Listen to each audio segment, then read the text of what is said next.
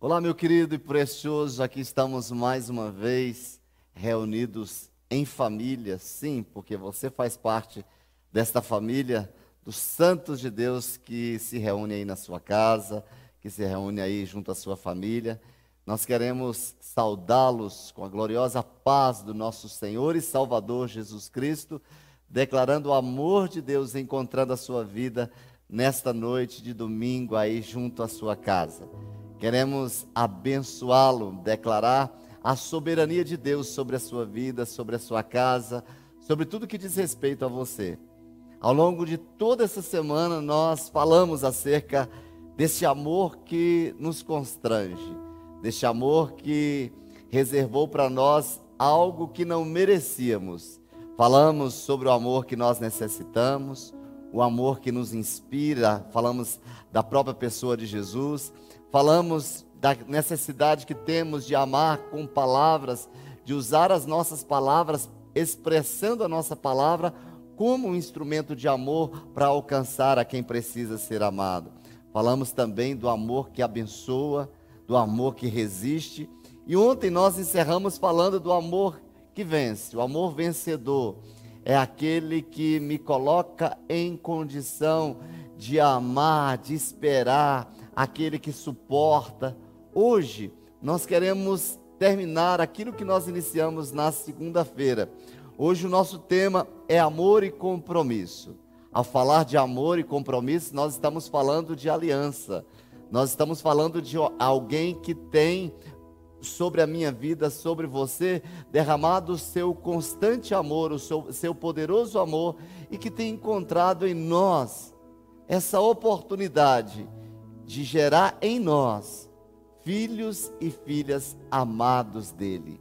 Falamos do amor de Deus, falamos do amor de Deus que foi colocado em expressão, que se revelou através de Cristo Jesus naquela cruz do Calvário. Hoje nós queremos falar sobre isto e eu tenho a certeza de que eu e você, a nossa casa, todos nós seremos altamente abençoados, tremendamente abençoados mas antes de todas as coisas, a minha oração é que o Espírito Santo nos dirija neste momento, que o Espírito Santo fale ao nosso coração, que ele nos coloque a par de tudo aquilo que Deus tem preparado para nós neste momento. Então vamos orar? Pai, nós queremos entregar ao Senhor esta reunião. Ah, já agradecemos ao Senhor pela tua soberania sobre nós e sobre tudo aquilo que precisa acontecer para que essa reunião online ó Deus, encontre pouso nos nossos corações.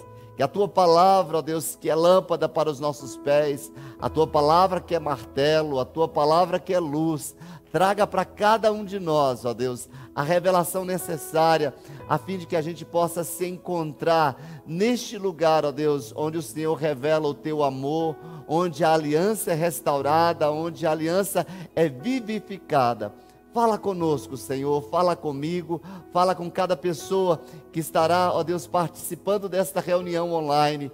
E temos a convicção, Senhor, de que nós não seremos mais os mesmos. Venha o teu reino sobre nós e seja feita a tua vontade em nossas vidas de uma maneira tão perfeita como é feita nos céus. E nós queremos já te agradecer por tudo que o Senhor fará no nome e na autoridade do Senhor Jesus. Amém, amém e amém. Será que você pode iniciar essa reunião dizendo para a pessoa que está do seu lado aí, seja este seu parente, o seu cônjuge, seu filho, alguém que está na sua casa nesta noite, você pode olhar nos olhos dele e dizer assim: Eu te amo e tenho um compromisso com você. Porque quando nós falamos do amor com amor e compromisso, isso nós estamos falando de aliança. E quando nós estamos falando de aliança, quando nós nos comprometemos com este amor, o nosso coração deve estar sintonizado naquilo que é a própria expressão de Deus para nós nessa terra. Quando nós trazemos o amor aliança, amor compromisso, amor que compromete, é aquele que vai ao encontro do necessitado, é aquele que sabe esperar, é aquele que tudo suporta, que tudo crê, que é paciente. Quando nós olhamos para a palavra de Deus no Evangelho de João, na verdade, na primeira carta do apóstolo João, no capítulo 4, versículo 16, diz assim o texto: Assim conhecemos o amor que Deus tem por nós e confiamos neste amor. Deus é amor. Todo aquele que permanece no amor, permanece em Deus e Deus nele. O texto está bem claro para a gente, falando que aquele que permanece no amor, Deus permanece nele. Então, quando nós pensamos que toda expressão de amor está revelada em Deus, quando nós expressamos o nosso amor pelo ser humano, expressamos o nosso amor pelas pessoas que estão à nossa volta, nós estamos revelando a própria pessoa de Deus naquele ambiente de família, naquele ambiente de amizade. Segundo aos Tessalonicenses, no capítulo 3, versículo 5, diz assim: o Senhor conduza os seus corações ao amor de Deus e à perseverança de Cristo. Então, que Deus nos conduza nessa construção deste amor maior, que Deus nos conduza neste caminho de gerar em nós e através de nós este amor que é o seu próprio amor ao encontro dos homens.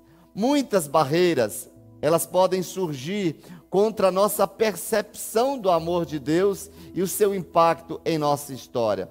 Quando nós colocamos que muitas barreiras podem surgir, são impedimentos, são bloqueios, o que pode nos impedir de expressar amor, de viver o amor genuíno.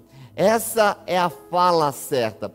O que eu posso, o que pode me reter, ou o que pode me destruir, o que pode me impedir de viver o verdadeiro amor, aquele que vem de Deus. A religiosidade.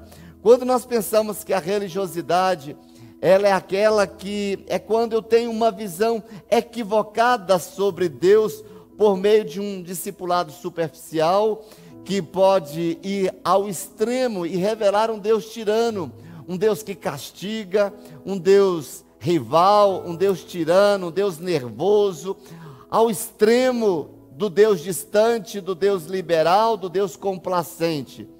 Eu tinha uma visão de Deus dessa maneira. A religiosidade da minha época de infância, início da juventude, me levava a crer naquele Deus que qualquer coisa ele castigava, e ao mesmo tempo era aquele Deus tão distante, era aquele Deus que não era próximo, não era Deus do relacionamento, mas era o Deus que estava lá e eu cá. Era uma, uma revelação de uma religiosidade que só me distanciava do coração de Deus. Eu quero dizer para você que se você tem uma imagem equivocada do amor de Deus, que ela seja restaurada nesta noite, que você entenda que tudo aquilo que você aprendeu dentro da religião, que engessa, que, que, que manipula, que contrai, que, que destrói, que apaga o seu relacionamento real de intimidade entre pai e filho. Eu quero dizer para você que você tem que deixar tudo isso de lado. Então são barreiras, a religiosidade pode ser uma barreira para você conhecer este, este amor de Deus, esse Deus que se revelou de uma maneira fazendo uma aliança comigo, uma aliança com você, através da cruz do Calvário, simplesmente para restaurar esse relacionamento conosco. Uma outra barreira que nós encontramos é a frustração, quando eu acho que não fui ajudado por Deus do jeito que eu queria ser ajudado. Tem muita gente que se frustra com Deus, porque quer manipular Deus, quer colocar Deus numa caixinha e levar Deus do jeito que Ele quer. Ah, Deus, é, eu só vou estar com compromisso com Deus se Ele fizer da minha maneira, se Ele fizer desta maneira. Às vezes você pode estar frustrado hoje aí acerca de Deus, você tem um bloqueio, uma barreira que te impede de conhecer o amor de Deus por causa dessa frustração. Porque Deus não fez do jeito que você pensou, porque Deus não agiu do jeito que você pensava. A outra barreira é a orfandade é quando eu transfiro minhas disfunções familiares, quando eu tenho uma visão enferma na relação com pais e também com Deus. O fato é que são tantos estímulos negativos para que eu não consiga aceitar que Deus é amor sob a dimensão bíblica sadia, que eu preciso constantemente e intencionalmente investir nessa temática no meu coração de declarar, de professar que Deus é amor. Quando eu tenho uma visão distorcida da paternidade aqui na terra, quando eu não sou amado aqui na terra, de fato, pelo meu pai ou pela minha mãe, eu tenho uma dificuldade de me ver nesse relacionamento entre pai e filho com Deus. Porque quando eu digo, quando eu fecho os olhos e que eu vou orar e que eu digo, Pai, se a minha relação com a minha paternidade aqui na terra não está resolvida, eu não vou conseguir uma conexão, haverá uma barreira de separação entre mim e Deus por causa disso. Queridos, eu tenho que experimentar ainda mais desse amor sobre a minha vida. Do contrário, por não conseguir receber o amor de Deus, a minha sintonia com Ele fica prejudicada, com isso trazendo malefícios para a minha espiritualidade. Eu não vou conseguir avançar na minha espiritualidade, eu não vou alcançar o meu propósito de uma maneira clara. Um certo pensador chamado Gary Thomas, ele diz que algumas pessoas, elas vivem segundo a falsa noção de que a nossa fé precisa ser plantada e não cultivada. Todos os dias eu preciso cultivar a minha fé. Eu planto, mas eu vou zelar por ela, para que aquela semente não seja roubada, como a parábola do semeador. Eu vou plantar num terreno bom, eu vou adubar, eu vou cuidar daquela semente da palavra, da promessa, e eu vou continuamente lembrar, declarar ali a promessa, regando, cultivando. Eu preciso fazer isso.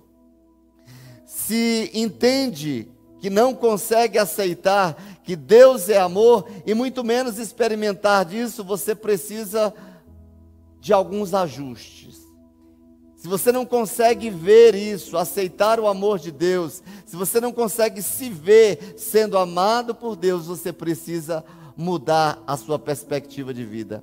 Principalmente nesse tempo que estamos enfrentando, nesse tempo que estamos sofrendo, nós queremos dizer que você precisa mudar a sua perspectiva, você precisa mudar a maneira com que você vê o amor de Deus sobre a sua vida. Deus não está castigando, Deus não está castigando o Brasil. Tira essa visão do seu coração. Isso tudo é uma oportunidade que Ele está permitindo para que eu e você tenhamos acesso a Ele, para que eu e você desfrutemos deste cuidado, deste amor. Você não terá um amor efetivo se não aprender que você é amado. Você é amado. Será que você pode declarar isso? Eu sou amado. E eu preciso reagir a esse amor. Eu preciso corresponder a esse amor. E esse mesmo pensador que eu acabei de citar, Gary Thomas, ele diz que se você sente um mal-estar espiritual, talvez seja bom você mudar a sua dieta espiritual. Ou seja, aquilo que você alimenta é o que vai produzir alguma coisa na sua vida e através dela. Se você está se sentindo mal espiritualmente, se você não está conseguindo se conectar com Deus da maneira que você deveria se conectar, é sinal de que você precisa reavaliar que tipo de alimentação você está absorvendo. O que você tem comido, qual a palavra que você tem recebido, de quem você está recebendo esta palavra. Nós aprendemos nesses sete dias, hoje completa, né? Sete dias, sete pontos sobre o amor e como aprendemos essa semana. Recebi várias mensagens nos stories, recebi várias mensagens em inbox, recebi várias mensagens de WhatsApp de pessoas pedindo ajuda para viver aquilo que nós pregamos, aquilo que nós ensinamos ao longo dessa semana. E a minha palavra inicial nesse tema de hoje é escolha amar. Amar é mais do que palavras, é prática real, é cuidado intencional com as pessoas da sua vida, da sua comunidade de fé e do mundo. Então, tudo que nós falamos ao longo desta semana é para completar dentro de nós aquilo que precisa ser completo, que eu preciso amar de uma maneira intencional todas as pessoas que estão à minha volta. Eu preciso amar as pessoas da minha comunidade de fé. Eu preciso quebrar todas as barreiras existentes entre nós para que o amor venha reinar entre nós e também nós sejamos canais do amor para esse mundo que tanto necessita, principalmente nesta hora. O amor, queridos, é sobre os outros. Quando nós pensamos assim, nós nos importamos com as pessoas. Amor não é algo apenas para sentir, mas é para fazer. Se você simplesmente diz que ama e não faz nada, este amor torna-se irreal, ele torna-se. É, não vale para nada, não adianta nada, esse amor é irrisório, esse amor não presta para nada. O amor verdadeiro é aquele que consiste, queridos, em eu me desprender da, do meu lugar e agir em prol do outro. Sou eu ao encontro do necessitado, sou eu que vou ao encontro dele. Se Deus quisesse te amar simplesmente ficando no lugar dele, ele não teria expressado para nós a maior fonte, a maior origem de amor que foi enviar o seu único filho para me amar quando eu não merecia amar. Então, amor é mais do que sentir, é fazer, é realizar. O amor de Deus é de fato comprometido, ou seja, nós temos uma aliança com Deus, você tem uma aliança com Deus, e se você ainda não tem uma aliança com Ele, no final dessa ministração nós vamos fazer uma oração. E à medida que eu for citando aqui, eu gostaria que você pudesse escrever aí, você que está no Insta da Casa Brasília, você que está aí no YouTube, vai escrevendo, vai deixando seus comentários, vai colocando as suas citações. E eu quero, no final dessa ministração, que você entre em contato conosco, se você tomou a sua decisão de fazer a sua aliança, eu quero falar com você, eu quero ligar para você, eu quero te abençoar, eu quero dar um telefonema para você e quero te dar as boas-vindas e eu quero expressar o meu amor por você depois dessa ministração. Quando nós falamos que o amor de Deus é de fato comprometido, porque quando nós vemos o comprometimento de Deus em nos amar, o primeiro ponto, ele me perdoa. Será que você pode colocar aí? Eu coloquei aí no PowerPoint, eu coloquei na nossa imagem uma reticência. Ele me perdoa. Não é a expressão de dizer para o outro, mas nesta noite vamos colocar, vamos investir na nossa pessoalidade, vamos colocar na nossa na primeira pessoa. Ele me perdoa. Este é o amor real, o amor que expressa, o amor que faz. Provérbios 10, 12 diz que, mas o amor cobre todos os pecados. Quais pecados? Todos. Não importa se você é um assassino, não importa se você é um adúltero, não importa se você é uma prostituta, não importa se você é um viciado, não importa se você é um religioso, a Bíblia diz que o amor de Deus cobre, o amor de Deus encontra, o amor de Deus vai ao encontro de todos os pecadores. 1 de João 2,5 diz que, mas se alguém obedece à sua palavra, nele verdadeiramente o amor de Deus está aperfeiçoado. Desta forma sabemos que estamos nele. Queridos, quando nós olhamos para a história da mulher samaritana, ela, para mim, para nós, é um exemplo de alguém que perdoa. Uma mulher samaritana, dois, duas, duas regras foram quebradas ali. Primeiro, que os judeus não se davam com o samaritano. Depois, Jesus vai falar com uma mulher, porque o homem não poderia bater papo com a mulher. E quando o texto no Evangelho de João, no capítulo 4, versículo 39 ela diz, depois desse encontro com Jesus, depois dessa experiência com Jesus, uma mulher ali, pecadora, diz o texto, e ele me disse tudo o que eu tenho feito.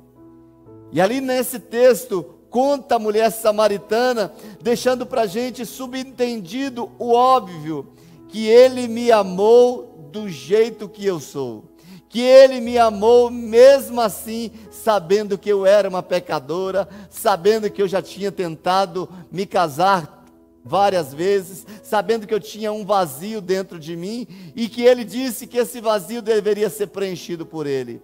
Jesus expressa ali naquele texto, nessa passagem da mulher samaritana, dizendo para ela: Ei, eu te amo, mesmo com as suas debilidades. Ei, eu quero dizer para você que Deus te ama, mesmo com as suas debilidades, e Ele é aquele que quer perdoar os seus pecados, Ele quer te alcançar aí onde você se encontra.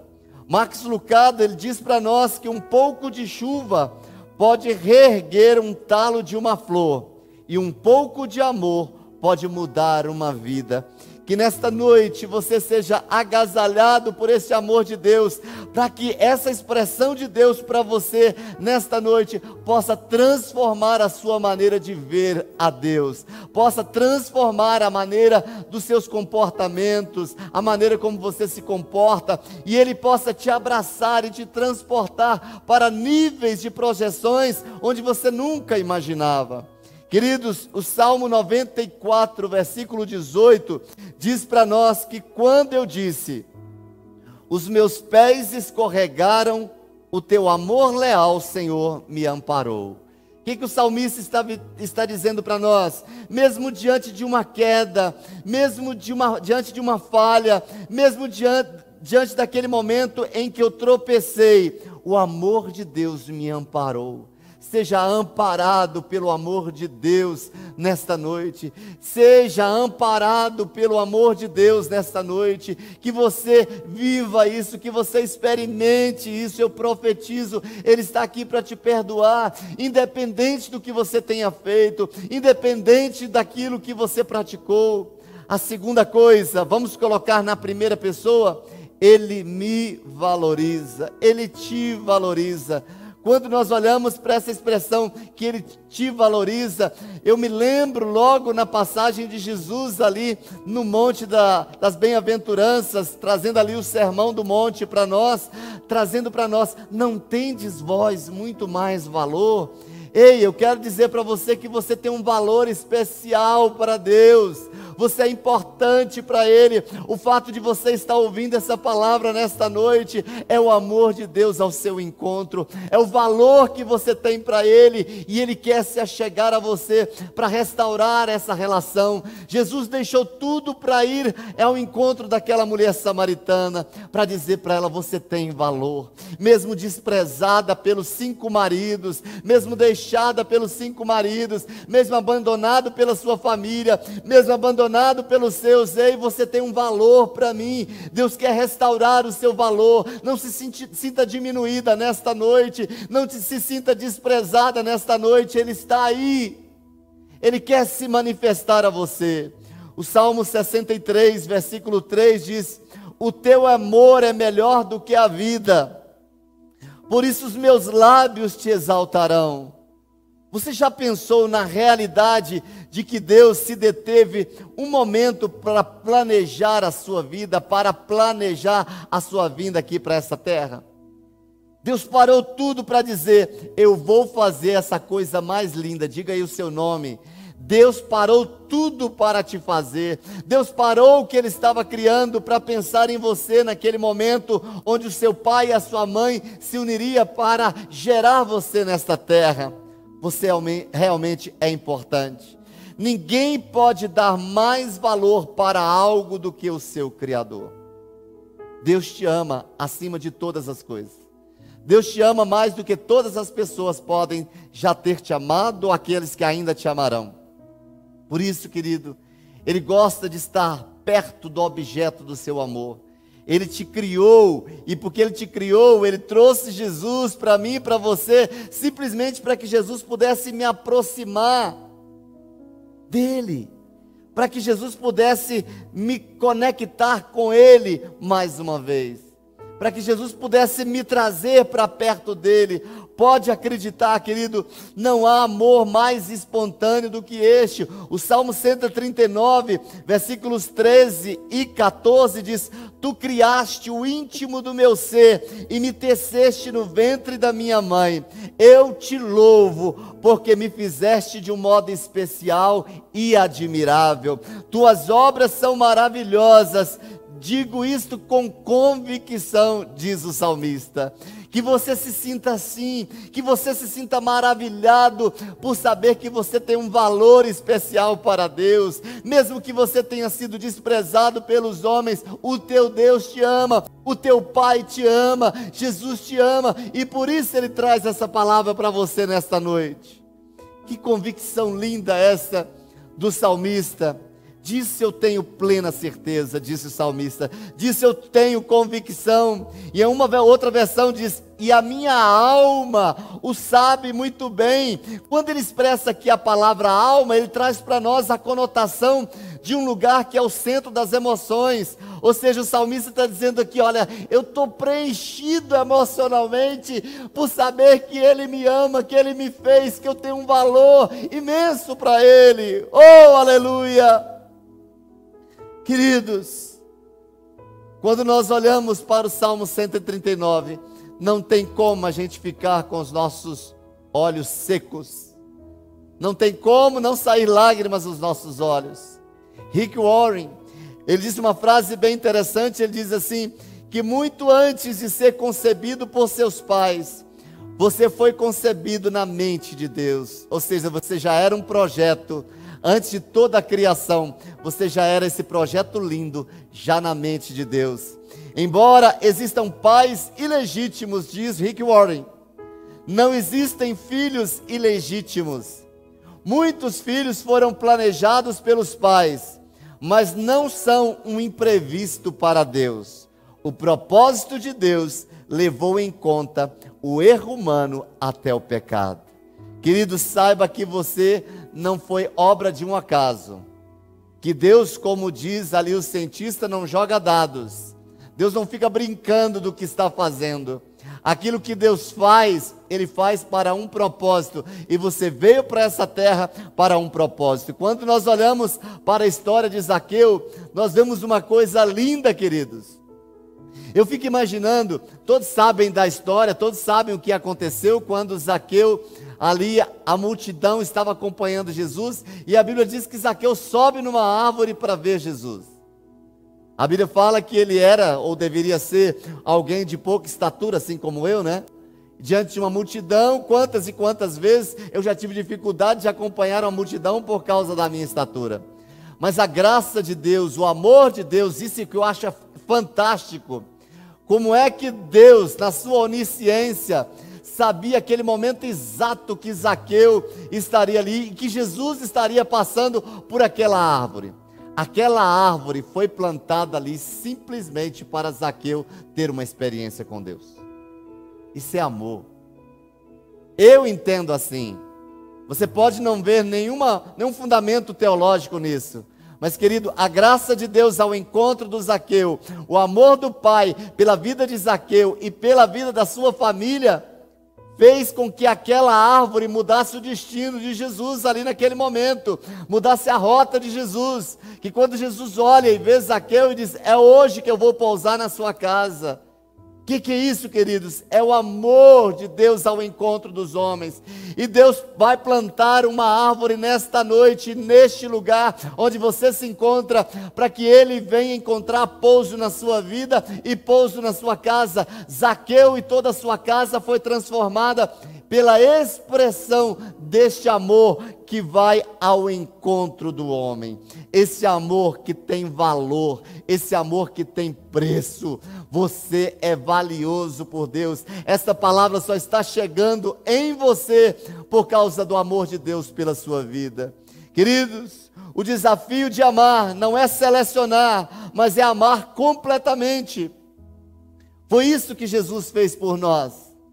Zaqueu, do ponto de vista humano, religioso, não poderia ser amado, mas Jesus diz: não, o meu amor é justamente para este que a sociedade traz como escória, que a sociedade deixa de lado. Eu venho dizer para você que você tem um valor muito especial para mim. A encarnação de Jesus é a maior prova de que Deus gosta de estar perto de nós. Oh, aleluia!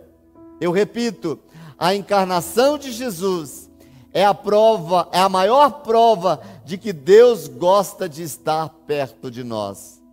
Nós gostamos de estar perto de gente que tem valor, sim ou não?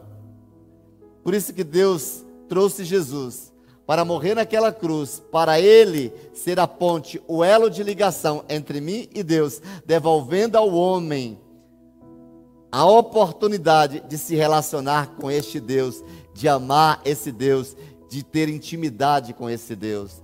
Deus gosta de estar com a gente, Deus gosta de estar comigo, Deus gosta de estar com você. Chame-o, onde quer que você esteja aí.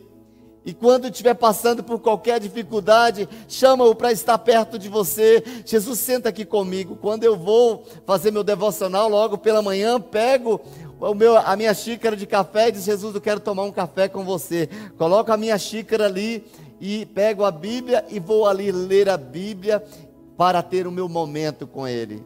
Isso é real. O meu Deus, o seu Deus é real.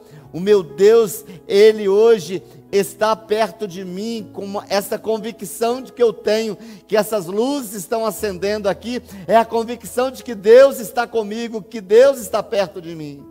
Querido, além dele te perdoar, além de te dar, dele te dar valor, dele te valorizar, ele te entende. O Salmo 145, versículo 8 diz que o Senhor é misericordioso e compassivo, paciente e transbordante de amor. Você ouviu este princípio espiritual que se aplica a tudo nesta vida? Busque ajuda a quem realmente pode te ajudar. A única pessoa nesta terra que nunca vai apontar o dedo para você é Deus. A única pessoa que pode te entender do jeito que você é, é Deus. Saiba que Deus tem um amor muito grande por você, que vai além das suas crises, vai além dos seus questionamentos, além de pensamentos de escassez. Saiba que Deus te ama, mesmo diante dessa situação que nós estamos vivendo, desta pandemia, dessas incertezas, de que Deus te ama além dessas crises. Deus ama você, mesmo sabendo exatamente quem você é, mesmo sabendo que você, às vezes, por tão pouco, deseja desistir, Ele te entende. Quantas vezes eu já quis chutar o pau da barraca? Deus me entende. Quantas vezes você já quis desistir de tudo? Deus te entende. O grande segredo em meio às incertezas e situações confusas não é focar no visível, mas no invisível é saber que nós nos relacionamos pela fé, é de saber que mesmo aqui, eu estou sozinho aqui nesse ambiente, trazendo esta palavra para você online, e eu sei que eu não estou sozinho. Antes de começar, eu orei, antes de começar, eu entreguei cada palavra que eu disser aqui a Ele, para que Ele me dirija, da mesma maneira que eu tenho convicção de que Ele te visita nesta noite, Ele te entende se as pessoas não te compreendem, Ele te compreende, querido. Guarde isso. A dimensão espiritual, ela vai determinar as coisas no mundo natural. Tudo que você vê hoje, as coisas visíveis, tangíveis, palpáveis, é resultado daquilo que veio do mundo espiritual. Assim foi a história de Marta e de Lázaro. A Bíblia diz que era uma família que eram amigos de Jesus. Você imagina, amigos de Jesus? No Evangelho de João, no capítulo 11, versículo 21, disse Marta a Jesus: Senhor, se estivesse aqui, meu irmão não teria morrido. Quando a gente olha para a expressão desse texto, a gente para assim: ah, isso aqui é falta de fé demais. Numa outra perspectiva, Marta estava talvez querendo dizer: Senhor, agora não adianta mais, você chegou atrasado. Quantas e quantas vezes nós questionamos Deus de não agir no tempo que a gente está querendo? Deus entende. Ele nunca se impressiona com as nossas reações e sem titubear, ele demonstra uma das verdades que mais nos impacta. Eu nunca perco o controle na vida dos meus filhos. Ei, Deus não está mudo para que não possa falar. Os olhos de Deus não estão cegos para que não possa te ver. Os ouvidos de Deus não estão tapados para que não possa te ouvir. As mãos de Deus não estão atadas, amarradas, não estão mirradas para que não possa te abençoar. Deus te diz nesta noite: eu nunca perco o controle da vida dos meus filhos. Você é filho?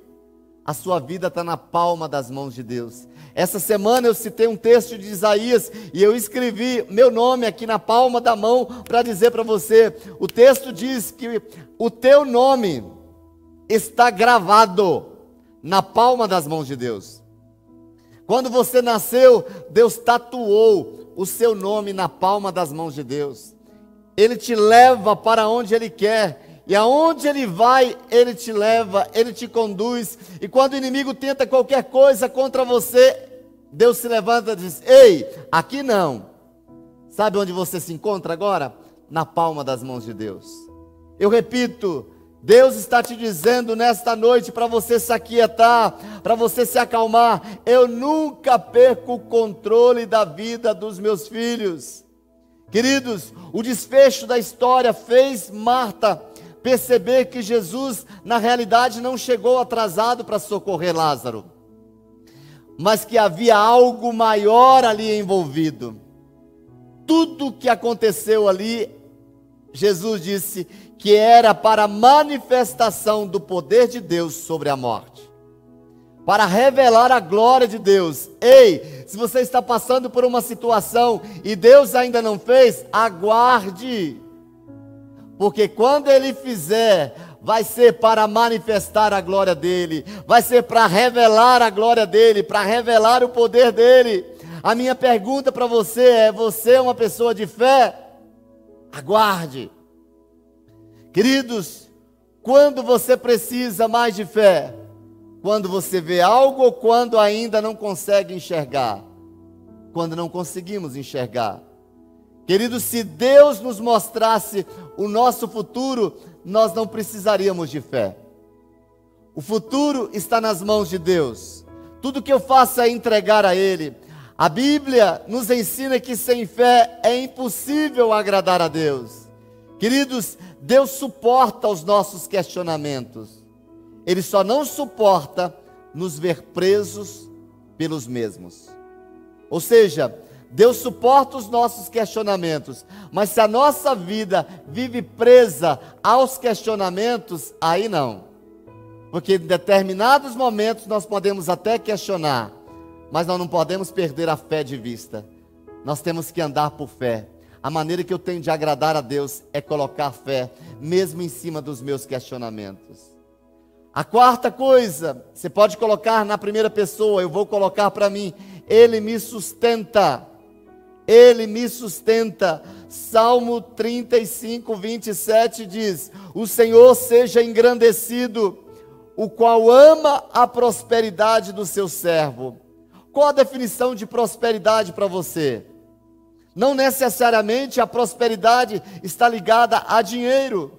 Na dimensão hebraica, prosperidade pode ser definida pela palavra shalom Quantas e quantos nós temos a mania de cumprimentar, de cumprimentar as pessoas, declarando shalom, que significa paz, saúde, saúde completa, significa sossego, bem-estar, tranquilidade, prosperidade. Shalom para você. Haja paz, haja prosperidade, haja segurança na sua vida.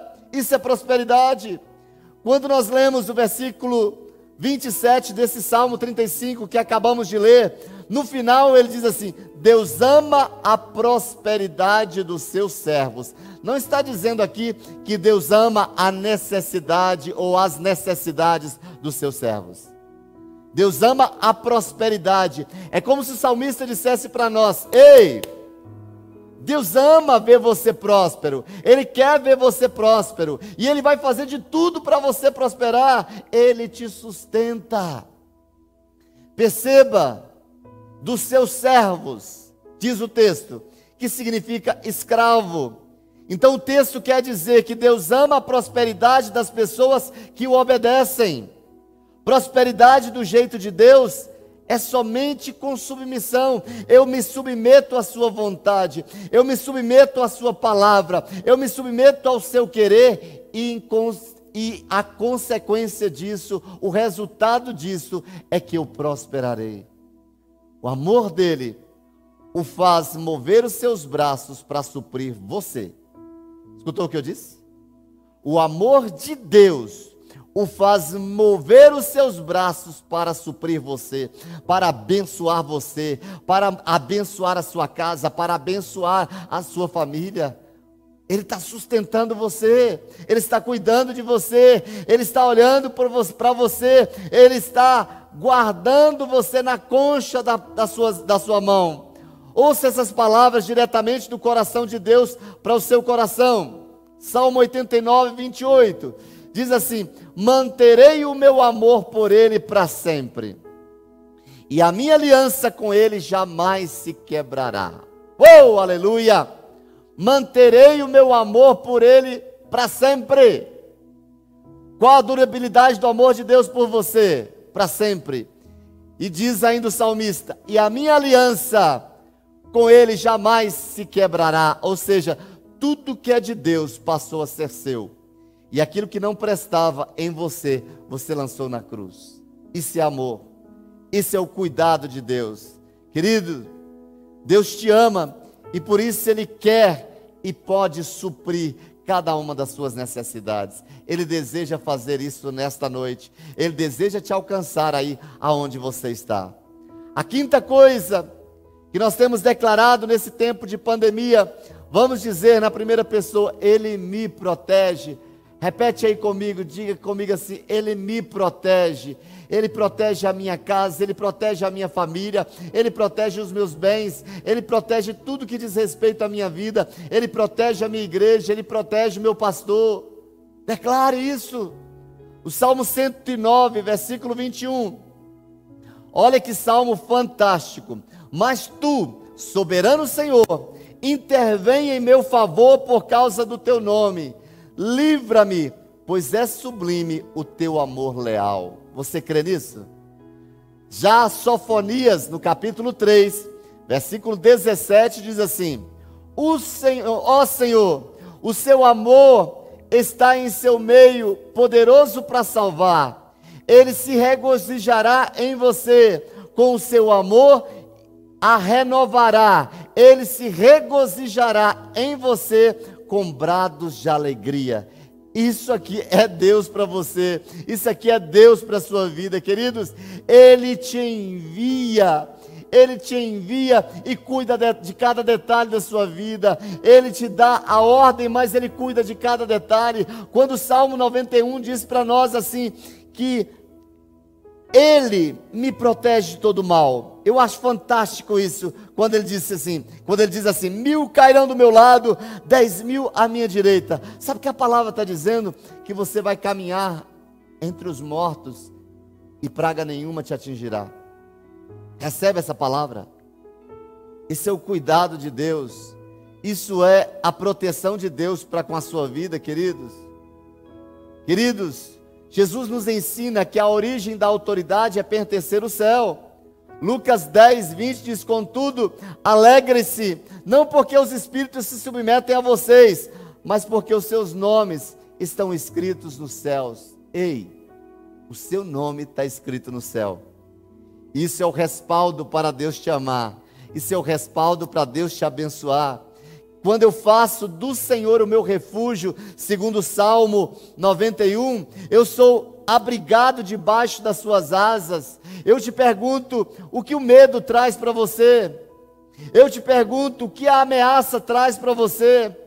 O que está te oprimindo neste momento? O que traz insegurança para você? Lembre-se, a Bíblia diz, o Salmo nos diz: Ele te livrará de todo mal. É Deus é promessa. E ele não falha naquilo que ele prometeu. E por que ele faz isto?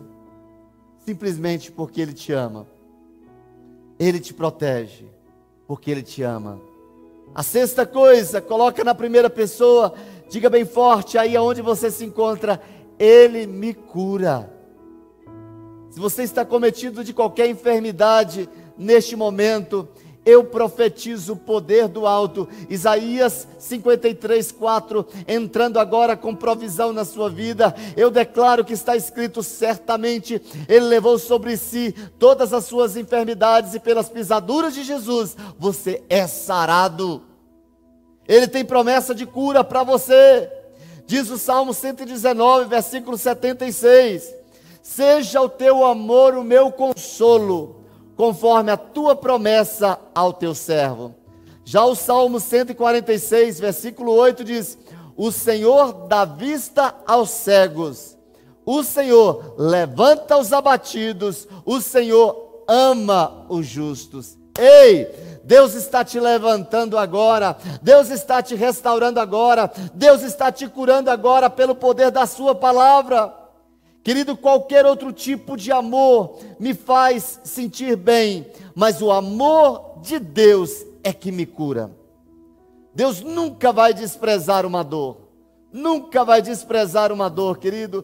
Assim como ele fez com aquele homem leproso, ele quer quando nós olhamos para o texto de Lucas 5, 12 e 13, diz: Estando Jesus numa das cidades, passou um homem coberto de lepra. Quando Jesus viu, prostrou-se com o rosto em terra e rogou-lhe: Se quiseres, pode me purificar. E Jesus estendeu a mão e tocou nele, dizendo: Eu quero Desta maneira, Jesus entra com provisão na sua casa neste momento, dizendo: Eu quero fazer a, a, cura, eu quero manifestar a cura na sua vida, eu quero liberar a cura sobre a sua vida. Querido, que maravilhoso! O leproso estava quase morto fisicamente e destruído emocionalmente, e Jesus vê ali uma oportunidade de manifestar o poder dele na vida daquele homem. Queridos, da mesma maneira, Jesus quer te purificar nesta noite. Ele quer, ele quer restituir você ou devolver a você a sua vida roubada pelo luto, pelo abuso, pelos sonhos despedaçados, pelas feridas das mais diversas ou até a culpa. Ele quer resolver isso na sua vida hoje. Ele quer mudar essa história. Ele quer transformar a sua história. Ele quer acabar com essa tristeza no seu coração. Ele chega para liberar a cura, seja ela espiritual, seja ela emocional, seja ela física, seja ela relacional. Receba nesta noite, receba nesta noite pela fé esta cura que pode chegar aí na sua vida. Ele quer chegar à raiz dos males do seu mundo interior. Sabe qual a boa notícia? Que se você quiser, você irá descobrir que essa também é a vontade dele para você, porque ele te ama e ele te cura. Queridos, diz Mateus capítulo 5, vers, vers, capítulo 11, versículo 5. Mateus capítulo 11, versículo 5. Os cegos veem, os aleijados andam, os leprosos são purificados, os surdos ouvem, os mortos são ressuscitados e as boas novas são pregadas aos pobres. Ele está aí para te curar. Recebe a cura pela fé. Depois você vai me dizer, você vai me escrever, você vai mandar uma mensagem para mim dizendo: Pastor Sério, naquela noite o poder de Deus entrou na minha vida e eu fui completamente curado. Eu creio, eu profetizo isso na autoridade do nome de Jesus, que você seja visitado pelo poder de cura aonde quer que você se encontre. A última coisa é que ele te encontra. Aí é onde você se encontra. Aí é onde você está. Ele vai aí, no reino do Espírito não tem distância. Essa mensagem está sendo pregada em Brasília, mas ela pode alcançar as nações da terra. Segundo a vontade de Deus, e encontrar alguém, se hoje ou amanhã, mês que vem, ou anos e anos depois, não importa. Deus é poderoso para pegar essa mensagem de hoje e torná-la atual, segundo a necessidade, no tempo necessário. Ele te encontra. Jeremias 31, 3 diz que o Senhor lhe apareceu no passado, dizendo: Eu a amei com amor eterno, com amor leal a atrair. Isso é amor. Eu a amei com amor eterno, com amor leal a atrair. Reparou na força desse texto, querido? Eu o amei e por isso te atraí. Isso me empolga demais. Deus me ama tanto que me persegue. Você será perseguido pelo amor de Deus. Deus está te perseguindo, você está correndo, querendo buscar tantas outras coisas, mas nesta noite o poder de Deus vai lhe encontrar. Pare! Deixe Deus te encontrar. Pare! Deixe a bênção de Deus te encontrar. Pare aí onde você se encontra. Não fuja mais. Querido, se eu disser para você que Deus permitiu toda essa situação mundial simplesmente para te encontrar neste dia, eu creio. Porque Ele te ama pelo preço de todo mundo, simplesmente para te alcançar e te dar a vida eterna. Como tem sido a sua história? Todos nós já tentamos fugir de Deus, eu já tentei fugir. Queridos, da mesma maneira que eu tentei fugir e ele me encontrou, eu declaro que seu tempo de fuga acabou. Acabou. Eu pergunto: você ainda não se entregou a Jesus e está percebendo que ele, vindo constantemente ao seu encontro de diversas maneiras, você percebeu?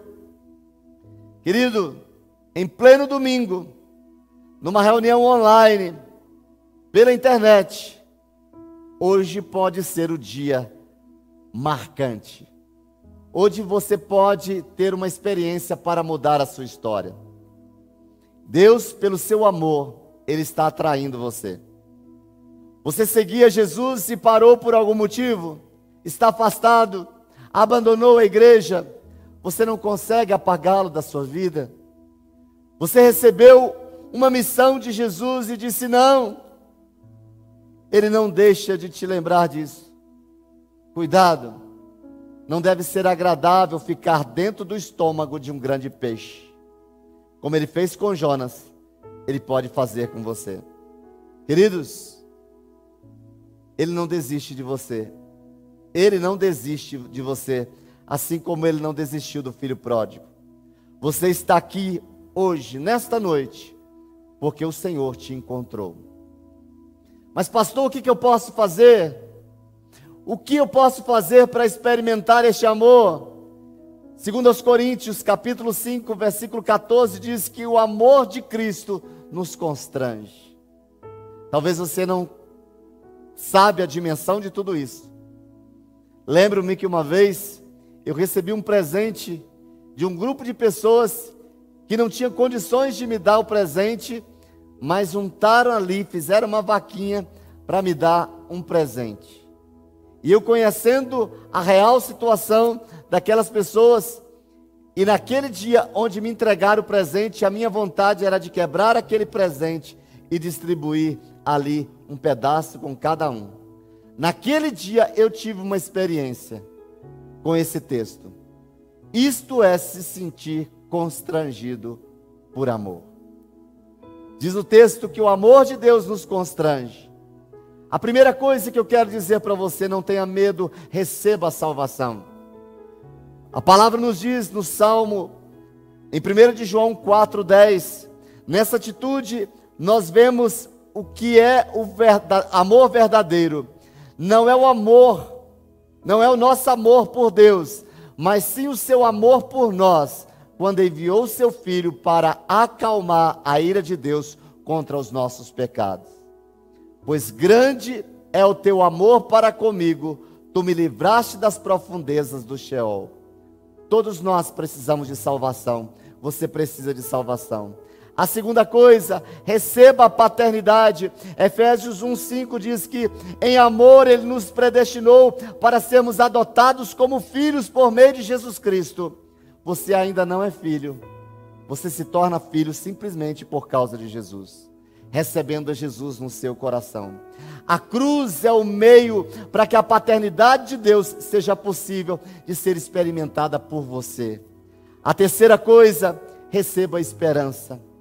Romanos 8, 38 e 39 diz: Pois eu estou convencido de que nem a morte nem a vida, nem anjos nem demônios, nem o presente nem o futuro, nem quaisquer poderes, nem altura, nem profundidade, nem qualquer outra criação, coisa na criação, será capaz de nos separar do amor de Deus que está em Cristo Jesus, o nosso Senhor.